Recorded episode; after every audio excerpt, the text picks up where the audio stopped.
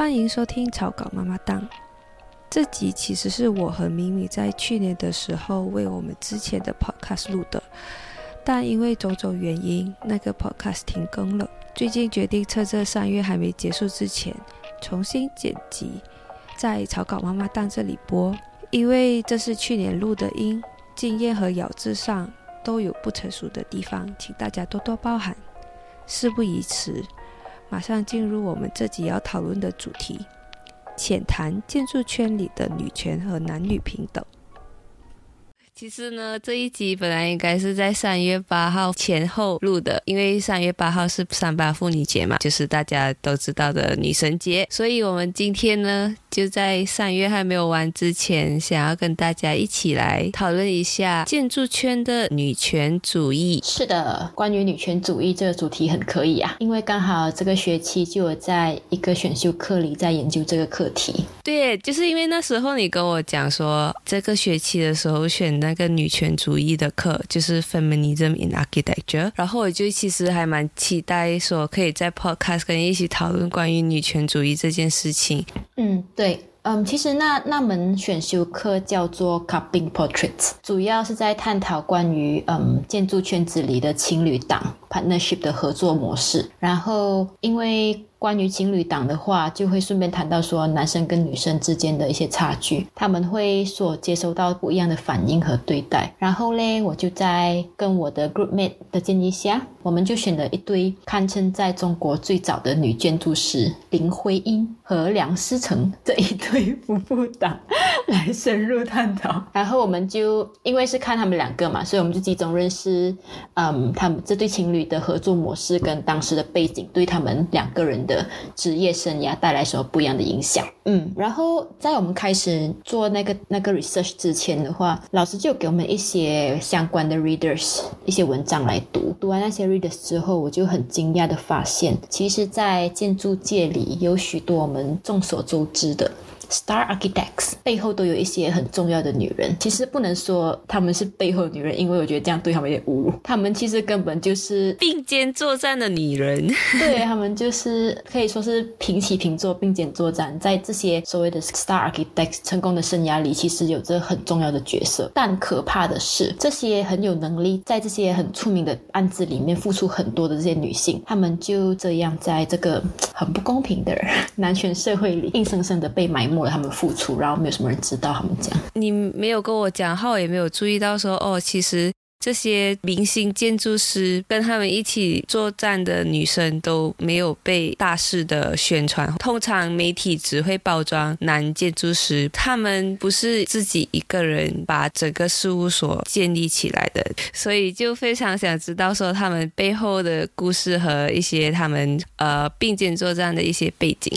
嗯，对，其实基本上，如果说女生在建筑行业里没有被歧视这件事情是不太成立。虽然我们现在说我们活在二十一世纪，然后每个人在谈男女平等，但其实如果我们仔细去看这件事情的话，也不是真的是这样。像我刚才讲那些 Star Architects 里面，其实有蛮多是是属于蛮现代的。就比如说，嗯，Ramco Has 跟 Madelon，嗯，Louis Khan 跟 Anting，Miss Van der Rohe 还有 Lily Reich，嗯，Charles Eames 和 Ray Eames，然后 Robert Venturi 和 Dennis Scott Brown 等等等。你看啊，刚我说那么多名字里面，你是不是全部只知道男生的那个名字，然后女生你不知道，没有听过？对，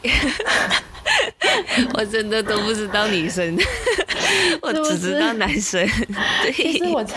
我在我在读这 read 之前，我也是不知道原来除了除了 Ray Eames 啊，他毕竟是比较有名气一点，就大家会说 Charles and Ray Eames，但是其他这些真的是没有几个人提提起他们。但他们确实在这些嗯所谓的 Star Architect 的成功生涯里是。付出很多，甚至可能是他们成功的一个很重要的原因。然后，尤其像刚才我们提到的那个 Dennis Scott Brown，也就是 Robert Venturi 的妻子。还有他的合作伙伴。嗯，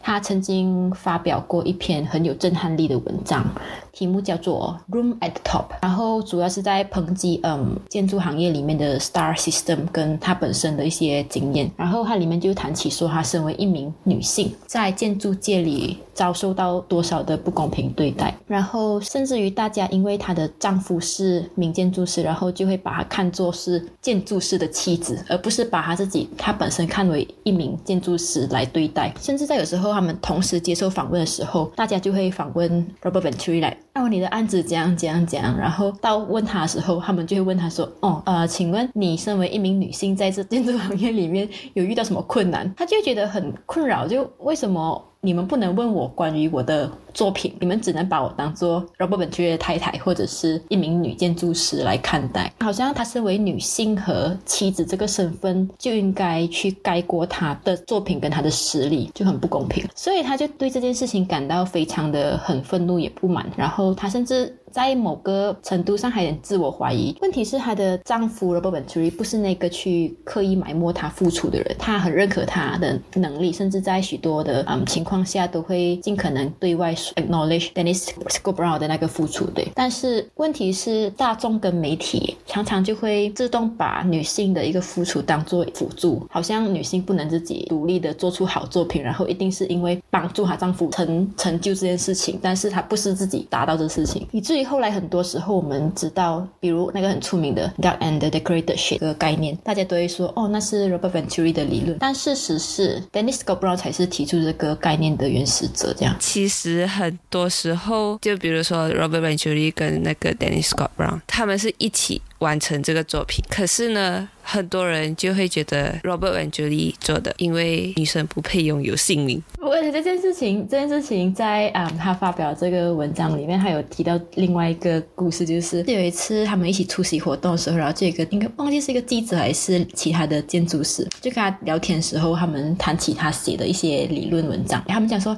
哦，原来是你自己写的，我们还以为是 Robert Venturi 用你的名字来发表，所以你是不是觉得这这些人真是就觉得好像她身为一名女性，她就没有那个智慧，没有那个能力去完成这些东西，然后可能是她的丈夫觉得哦要让她太太有名气，然后用她太太名字来发表这个文章，我觉得太过分了吧？难怪她感到这样困扰。我觉得这个这个东西讨论女权主义不可以让两个女生讨论，因为我们两个就会非常的厌恶这件事情。就是会觉得 愤怒，干嘛歧视我们？就是我们明明就是很有才华，可是因为我们选择了跟一个男生一起设计，就变成说，哦，我们没有那个能力，都是男生有那个能力，然后我们只是衬托他们而已。这个现象很不好。确实，以我们现在二十一世纪的思维方式，是不太能理解说为什么他们会要特地的去包装女男生而已，然后。贬低女生，其实也不是贬低，就是无视吧。会觉得说女生付出的这些都不应该得到她应该拥有的荣誉。但其实某种程度上，她在那个时候的大环境，如果女身为女性的我们没有去抵抗这件事情的话，我们就会陷入其中。而不自知，都觉得嗯，为什么我要以我自己一个那么小的力量去反抗这件事情？可是我们现在二十一世纪的女生可以那么的站出来维护我们的权益，也是因为这几十年来有这些杰出的女性一直在跟男权社会持续的抗争，所以我们才可以享有比以前更加相对平等的待遇。我自己认为说，性别上虽然说男生是比较占优势，可是我们不应该去。那么的区别对待说女生，好啊！你刚刚讲了那么多情侣建筑师，如果大家有兴趣的话，可以追踪我们的 IG，我会把这些资讯全部都放在我们的 IG 里。你这个广告插的很生硬。好了，我们过会把这些资料整理一下，然后放在我们的 IG 账号上面，然后可能我可以顺便附上我之前上那那门课我老师经营的一个。女权建筑师内容的 IG，所以有兴趣的话可以自取。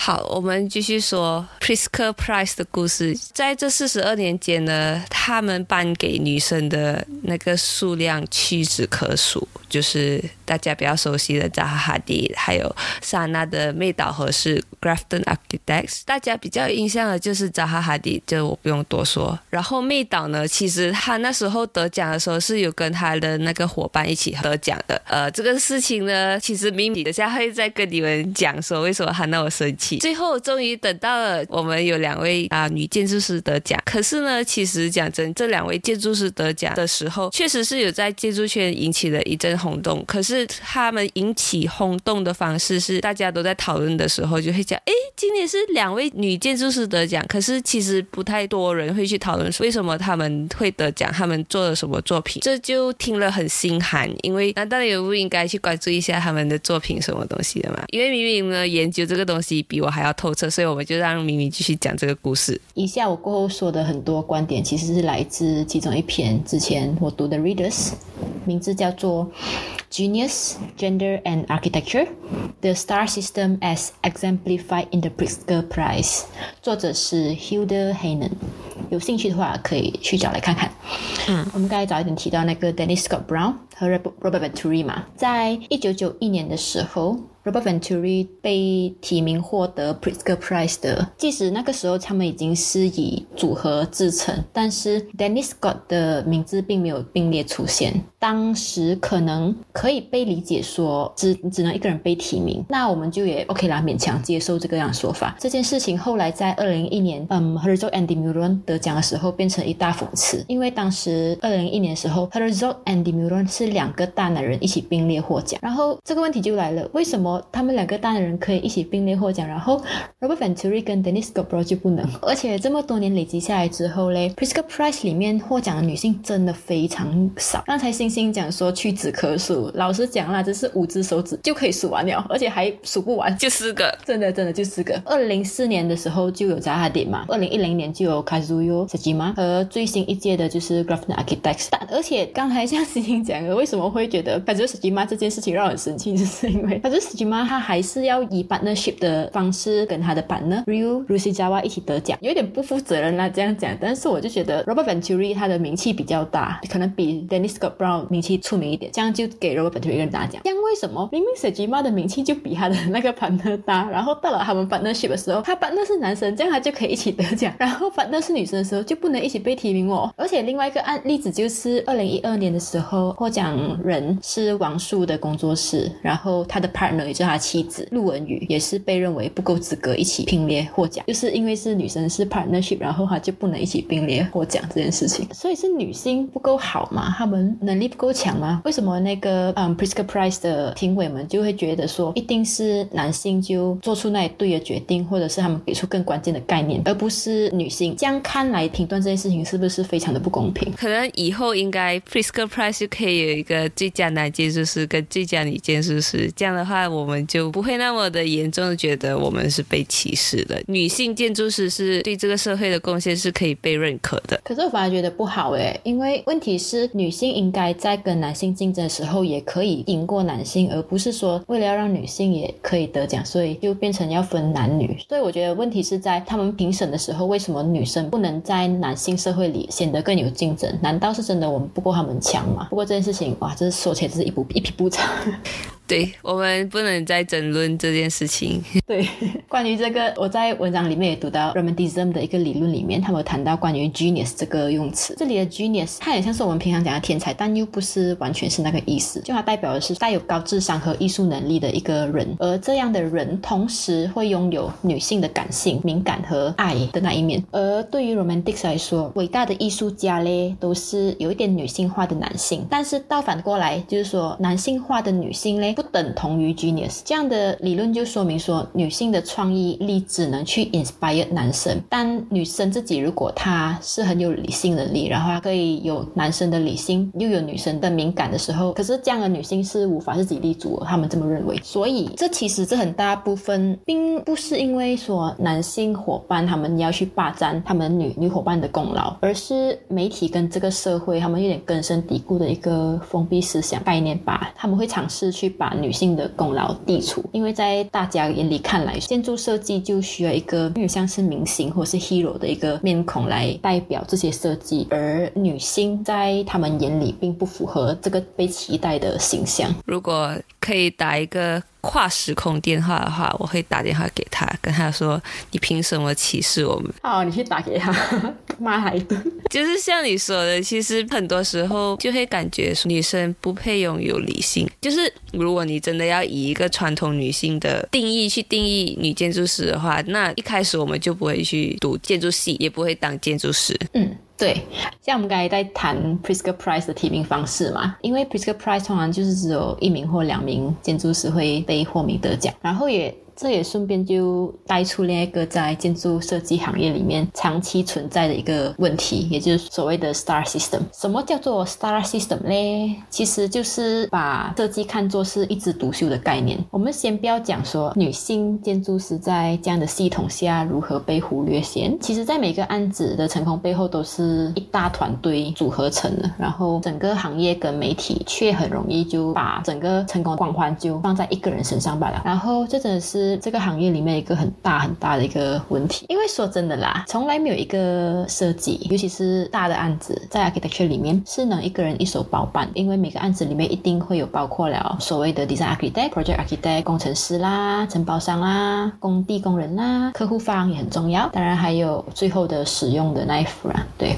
然后在这样的情况下，如果把功劳只是归功在一个人的创意，然后忽略了其他团队成员的努力，这样是非常非常不公。公平，就像我们刚才提到的，呃，媒体和大众会很常会以一个人做一个明星面孔来代表一个案子，然后就直接忽略了里面整个团队或真正付出更多的那个人。就像刚才我们一直提到的 Dennis Scott Brown 的 case 这样，他的那个 d u c and the Crater Ship，媒体甚至曾经就直接称呼那只鸭子叫做 Venturi's Duck 哦。But hello，那个明明就不完全是 Robert Venturi 的作品啊，就就不是他的呀，但他们就可以这样称呼他。可能你把一个东西贴上了标签，大家比较容易记得吧，所以大家就会很容易的把这个那个的，他就贴上 Venturi，那全部人就会记得说，哦，他那是 Venturi 的鸭子，管他的真正是谁设计，我就不理，我就是要把它叫成 Venturi 的鸭。其实不太好啊，这个类似于媒体效应吧，就是大家在包。装事情上就只会想要以最简单的方式。其实我觉得媒体要以一个更博人眼球、更简单的方式让大家关注到一个人、一个事情或者是一个建筑。所以就像你说的，这很容易就会剥削了其他人的付出和努力。是咯，而且很多时候啊，这种被冠名的本人可能根本就没有关注过那个案子几次，可能八十八线都是团队的其他人在出这个主意、出意见，然后他们再把整个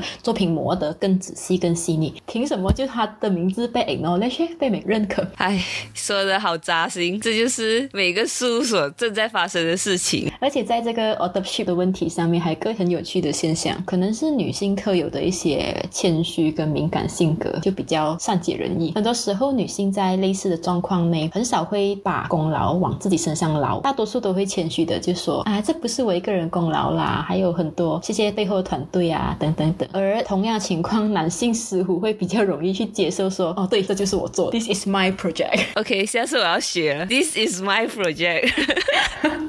design。真的，你突然间勾起了我一些回忆，就是之前我在读书的时候，我们就两个人一组，刚好跟一个男性伙伴一起共同创作。凭良心讲，那个项目呢，其他我的同学都知道，那个东西就是我做的，就是八十八线都是我在做。可是这个男生跟全部人。讲我设计的，这是我设计的。他讲我设计的就算了，他还说什么？他说没有他这个设计是不成立的。哇！我听到的时候我真的很生气。反正这件事情过去了，我大家都知道，其实那个东西是我设计的，就是大家不是那么有眼无珠。我其实到后面的时候，就是因为这个男生很强势的去承认说这是他设计的东西，就会导致说我要更加强势的回应这件事情，就是强硬的跟其他人说没有他没有设计。不然的话，大家都会相信他所说的东西。如果没有反对的声音的话，所以这就是我觉得女性在建筑行业里面需要做的一件事情，就是更加的为自己的创作更感到自豪，而不是一昧的谦让，就是觉得说哦没有啦，这是我伙伴做的，哼，才没有嘞，是我设计的。要这种态度。好了，我们讲一下我们自己的工作经历吧。所以，明明你身为一个女生，在工作上有没有什么被歧视的经历？哎，我啊，我本身在之前在马来西亚工作的时候，还算是没怎么遇到被歧视的状况了吧。尤其是说，大家都会讲，哎，女生不应该去工地啦，什么什么。但老实说，在工地工作，我还真的没有被歧视过。也可能是我幸运呐，这个我就不知道。但承包包商、负责方通常都对我很尊重，有点像是互相学习啊。大多数时候，而且我觉得有时候身为女生哦，反而反而承包商他们对我很温柔。结果他我看过就，我听过很多故事，就是如果是你是男生的话，他你出错的时候，他们就是哇大骂，然后甚至爆粗什么。但是我的情情况是，他们反而会对你比较温柔，他觉得哎不会怎么骂你，可能就讲几句。然后甚至有一次很搞笑，有一个 case 就是我的 contractor，好像我做给错一个决定什么，然后他就打电话的时候，他就语气重了一点。然后过去到赛的时候看到他，其实我也没有说放在心上啦，但他就跟我讲，啊，sorry 啊，这还不是故意要凶你的，我就觉得哦不用紧，我讲不用紧不用紧，没有事没有事。所以所以我觉得其实这位女生有时候是有一点在这方面是有点小优势，因为大家会对你比较温柔。反而是我遇过到可能大概同等级或者是自认为职位权力比我们高的专业人士，这些人反而才是会歧视女生的人。因为我之前遇过，就是有一个情况，就是我在一堆嗯工程师跟官员的一个会议里面，我其实代表的是建筑设计公司方，明明是主导方嘛，但是在那个开会的时候，全程我是完全被当透明的，因为我看起来就年纪最小，然后是唯一一个女生，他们就完全把我当透明，然后问问题都直接跨过问其他的工程师啊，然后问其他的官员，然后就完全是当我透明，我就直接这样跟在他们后面，然后走那个赛。我觉得那时候 我当下觉得，真是我第一次感受到这种很被歧视的感觉。其实当女生很强势的时候，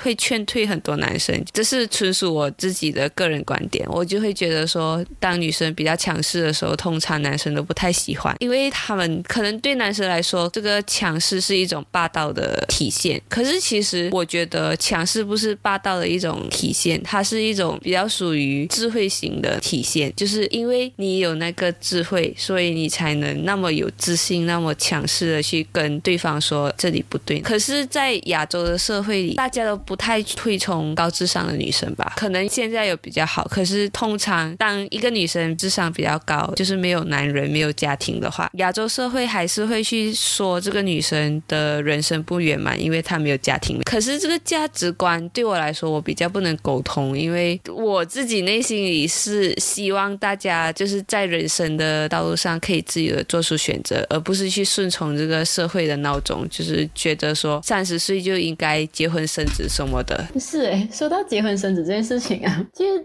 这个社会对于女性家庭和事业期待是很深的课题，因为女权这档事啊，说起平不平等这件事情，在工作，尤其是社会工作上刚入门的时候是蛮平等的，很多情况都会是在你职位爬得越高的时候才会变得很明显。这个部分它其实适用于在任何的职业上，不只是建筑系。不过，当一名女建筑师在站到越高的时候，她需要相对面对的孤独感啊，被社会排挤啊，或者是嗯膝下无子啊。和自己努力可能不被承认的可能性会更高，于是，嗯，女人好像变成你要成功的话，就必须让自己看起来非常有男子气概，好像你要够霸气，然后够 man，你才能够在这个社会里存活。你看啊，我给你个例子啊，如果一名男性来到了管理层，然后他有家庭有孩子，然后有一天他在工作结束的话，就跟每个人讲说，哎，我要早一点回家，今天我要回家陪小孩呀，然后大家就讲，哇，这人真是一个好丈夫、好爸爸啊，事业有成，还那么照顾家庭。换一个状况，如果是一名女性来到了同样的管理层位置，还有家庭有孩子，然后啊就告诉大家说，哦，今天我要准时下班，要回家陪小孩。然后每个人就会讲说，哎呦，有家庭的女性就是不能全心打拼啦，有孩子更惨啊，会被家庭影响工作能力，不够专注。哎呀，不如你干脆全心全意回去相夫教子，为什么要这样拼？这样这种可怕的想思想有点荼毒大众太久。然后独生女子确实可以成大事，但是好像当你要成大事，你就不配拥有家庭跟小。孩，然后像只要你是一个妈妈，你就注定会影响你的工作能力，然后男生却不会面对同样问题。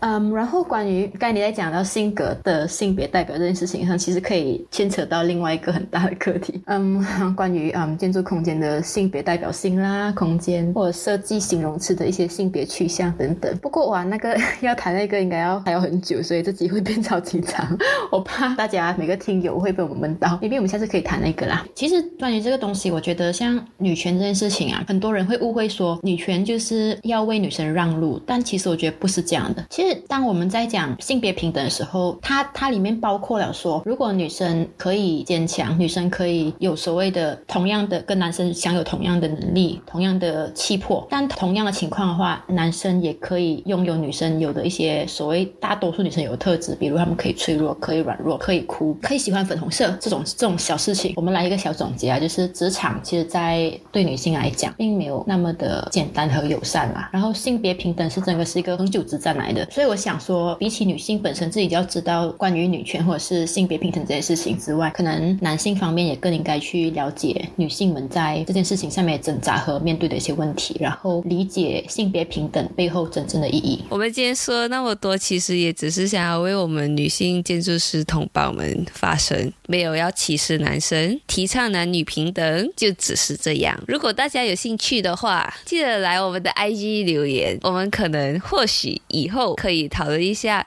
女性创造的空间，还有你有没有注意过 Pritzker Prize 上面得奖人，他们就是会有用一些形容词形容男生哦。我们过后可以跟大家一起讨论一下这些形容词之类的话题。如果你们想听我们讨论的话，那你就记得来我们的 IG 留言，跟我说哦，我很想听，那我就会安排一集。好，然后如如果你喜欢我们的话，一定要记得关注我们的 IG 账号，然后资讯都会在简介里哦。